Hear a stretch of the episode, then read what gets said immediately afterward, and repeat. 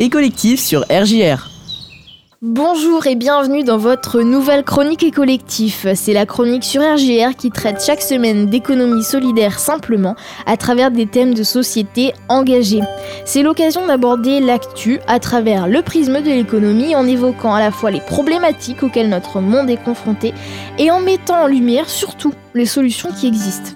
Moi, c'est Léonore, votre animatrice, étudiante en économie et passionnée d'écologie depuis toujours.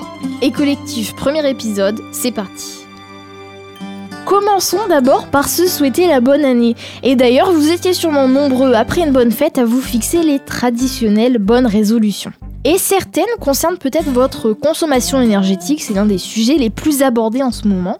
Et ça tombe bien, parce que qui dit nouvelle année dit quelques changements qui doivent modifier nos habitudes de vie et de consommation. Le matin, par exemple, pour partir à la fac ou au travail, vous avez peut-être pris l'habitude de covoiturer. Eh bien, sachez qu'en 2023, ce geste pour la planète sera revalorisé par la création d'une prime de 100 euros. Alors ça concerne les conducteurs de voyage courte distance, donc compris entre 0 et 80 km. Ils recevront un premier versement de 25 euros dès le premier voyage et le reste du montant sera versé une fois le dixième trajet effectué. Attention quand même, il faut réaliser ces 10 trajets dans un délai de 3 mois. Notez aussi que les salariés du secteur privé pourront cumuler plus de 800 euros de primes par an exonérés d'impôts et ceux de la fonction publique 300 euros cumulables avec le remboursement de leur abonnement de transport en commun. Une bonne raison de se mettre au covoiturage. Autre évolution qui concerne le transport, le prix de l'essence. On sait que c'est une préoccupation pour beaucoup d'entre vous. Eh bien sachez que le gouvernement a décidé de remplacer la remise carburant, qui était jusqu'ici effectuée directement à la pompe, par une indemnité carburant de 100 euros. Elle est réservée aux personnes qui ont besoin de leur véhicule pour le travail, alors rendez-vous sur impôt.gouv.fr pour savoir si vous êtes éligible. Et si tel est le cas, vous pouvez en faire la demande entre le 16 et le 27 janvier.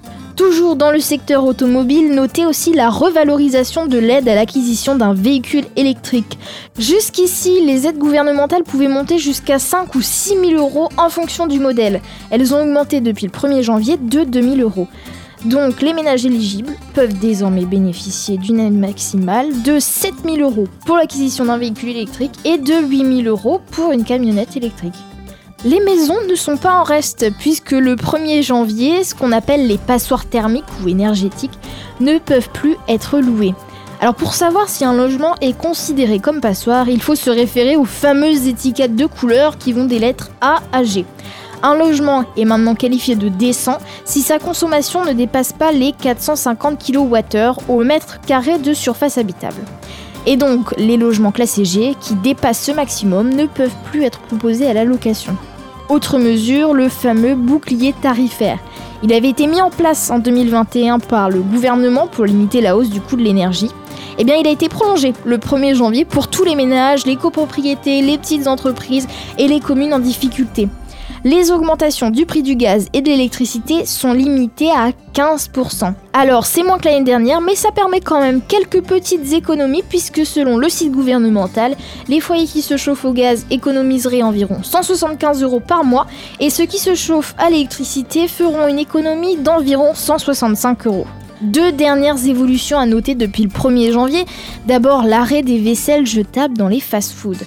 Alors, certains le faisaient déjà depuis plusieurs mois, mais désormais c'est obligatoire. Plus question de distribuer de paille ou de support en carton.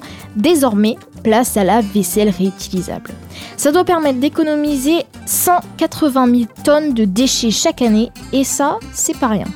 Et puis si vous préférez cuisiner ou faire vos courses vous-même, vous en avez sûrement déjà fait l'expérience. Le fameux ticket de caisse n'est plus systématiquement imprimé au passage en caisse. Et à partir du 1er avril, c'est pas une blague, il ne sera donné au client seulement si celui-ci le réclame. L'objectif, vous l'avez compris, c'est de réduire les déchets et la pollution que cela engendre. Faut savoir que plus de 30 milliards de tickets de caisse sont imprimés tous les ans, rien qu'en France. Voilà pour les nouveautés écologiques et économiques de ce début d'année, vous savez tout. Sachez que pour réécouter la chronique, rendez-vous sur rgrradio.fr. Il ne me reste plus qu'à vous souhaiter une belle année, pleine de lumière et de solutions, et je vous dis à bientôt pour de nouvelles solutions pour un monde plus responsable.